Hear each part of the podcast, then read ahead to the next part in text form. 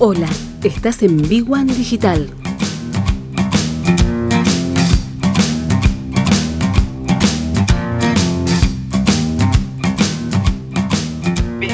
Durante aproximadamente un año, ¿no? Porque esto, si hacemos un, retroactivo hacia atrás, en los últimos 12 eh, meses, de marzo a marzo casi, la, situación del país realmente tuvo un vuelco importante, un vuelco donde uno se encontró con que todo lo que pensaba y conocía eh, de un momento al otro, de un día al otro, literalmente se fumó por el aire.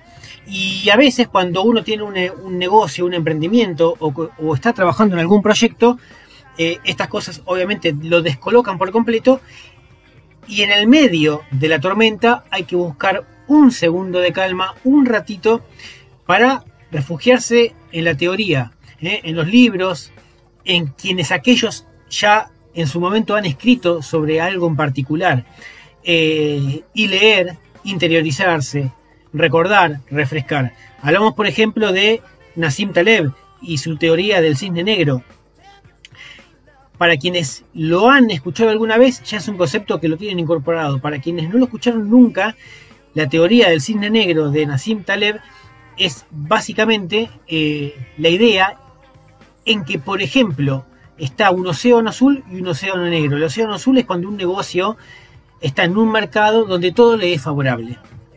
¿eh? Y el cisne negro es cuando se sucede un hecho absolutamente inesperado y derrumba, complica o entorpece un negocio que tenía otro rumbo totalmente distinto. Crisis hay de todo tipo, pero cuando hablamos de crisis bien definidas, la pandemia del coronavirus es un ejemplo de cómo en la modernidad, con un mundo hiperconectado, tecnología full e información las 24 horas, más de la mitad de la población mundial tuvo que tomar una decisión arcaica, recluirse entre cuatro paredes sin tener contacto con el mundo exterior.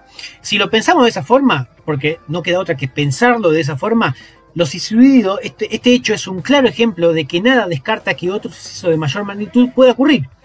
Y ahí es que hablamos de crisis bien definidas. Por eso tratamos y trasladamos esto a un estadio de un negocio.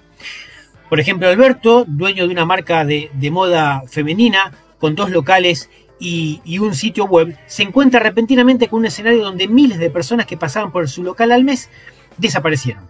Así como en Avenger, como en Los Vengadores, un clic y un chasquido y desaparecen.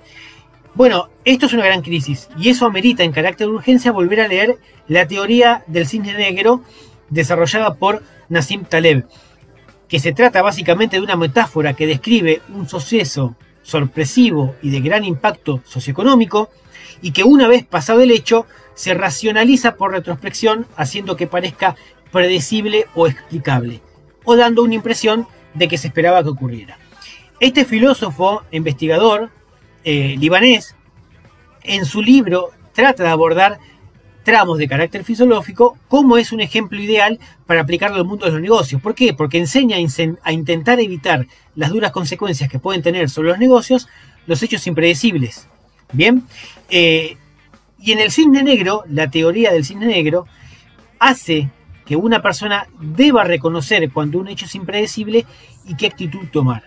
Por eso es importante recurrir a la literatura, recurrir a los libros, recurrir a los este, papers o documentos o información que en algún momento apareció y que está disponible cuando uno la agarra la locura que no puede sostener un negocio adelante. Y entender que hay teorías y hay metodologías que son claves para ordenar un negocio.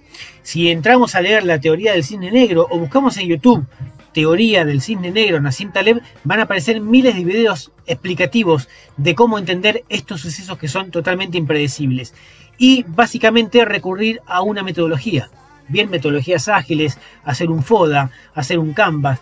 En cualquier negocio del planeta, no solo de la Argentina o de la ciudad de Buenos Aires, todos pasan por la misma situación. A todos la crisis les afecta de la misma manera y todos, de alguna manera, tienen que entender de que hay que recurrir a la teoría para tener una mejor práctica. Esto no queda otra, así es en todo el mundo y hay que aplicarlo aún inclusive este año, que en teoría la pandemia se está yendo, pero no sabemos si la vacunación se va a extender hasta junio y si va a volver una nueva, un nuevo rebrote del coronavirus. Por eso ahora ¿eh? antes de que arranque el año comercial, para aquellos rubros que indefectiblemente se basan entre marzo y diciembre, hay que sentarse a leer, a entender el negocio, hacer un nuevo modelo de negocio, reeditarlo, reevaluarlo y después pensar más adelante de una manera un poco más significativa.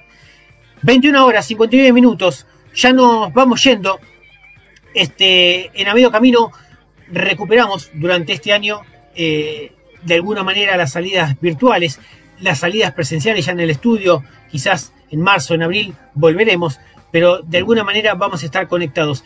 Ya el lunes que viene se suma de nuevo este Maxi Gutiérrez con las columnas de Vivo Digital, con la agencia de marketing digital, para entender un poquitito estos negocios y, tener unas mejores prácticas en el mundo online. Bueno, seguimos con Rosita, con Luis, con Andrea Cofré, con June, se van a sumar entrevistas a, a aquellos emprendedores y empresarios, también aquí en la zona de influencia, que han hecho íconos de su negocio y como siempre, a medio camino, después de más de 10 años, en una radio que cumplió los 20 años. Señores, nos vamos yendo.